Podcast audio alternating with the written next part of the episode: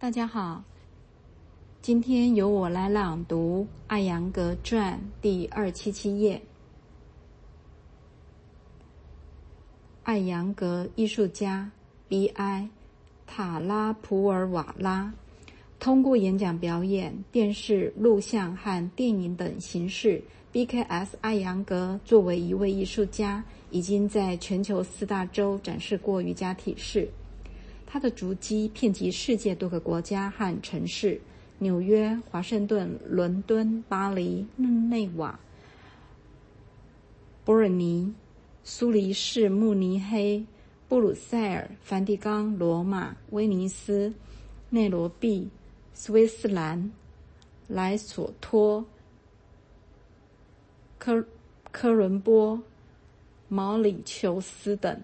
而他的观众也是名流云集，他也在印度的新德里、孟买、普纳、海德拉巴等城市表演其艺术。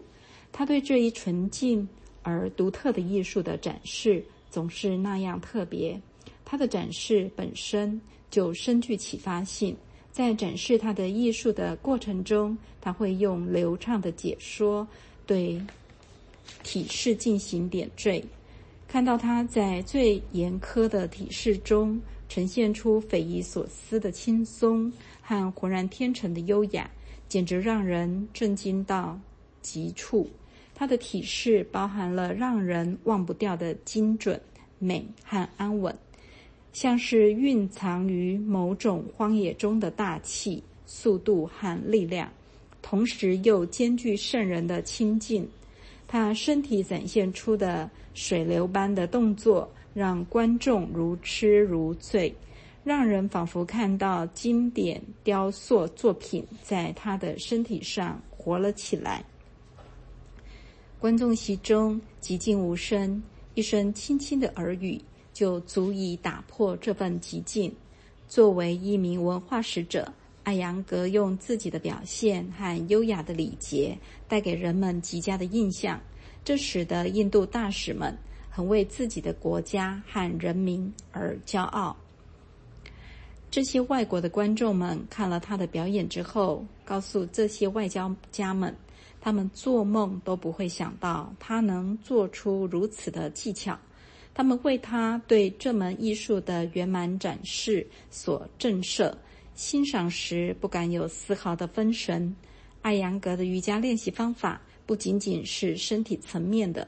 前任印度驻英国高级专员阿帕皮潘特说：“瑜伽连接有限和无限。当人类的意识被境界局限住的时候，就会充满矛盾、疑惑和痛苦。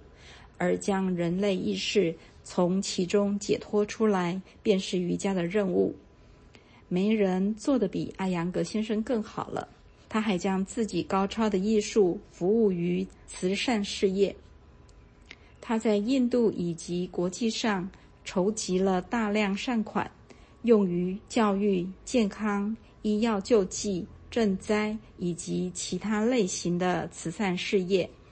他出现在一部时长四十五分钟的电视片中，该片是世界文化系列节目的一个组成部分。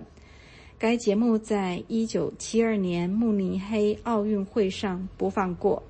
它很有可能是将古老的印度瑜伽体式以演讲表演的形式在联合国国际组织展示的第一人。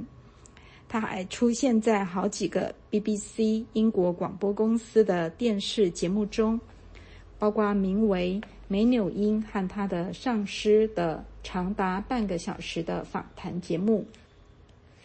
随后，BBC 便将艾扬格描述为瑜伽界的米开朗基罗。一九七六年，美国密歇根州安阿博士的基督教青年会。录制了一部名为《终极事实》的录像，片中艾扬格做了一个小时的体式展示。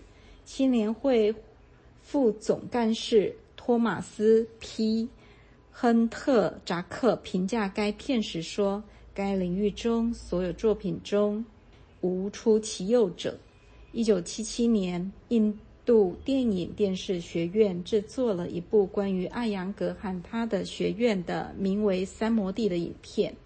该片为导演约翰·桑卡拉曼格拉姆赢得了最佳实验电影的全国奖项。那是一部有着极高艺术价值的纪录片。印度信息和广播部部长 L.K. 阿德尔尼先生确信，《三摩地》这部纪录片必将把瑜伽之于人类的益处在印度乃至全世界广泛传播。一九五七年，在位于普纳的国防学院观看了艾扬格所做的表演之后，尼基塔·赫鲁晓夫对此极为满意。他说：“他见识到了印度的民族气质。”身心的和谐发展，在这一领域，其他任何国家都不能同印度相媲美。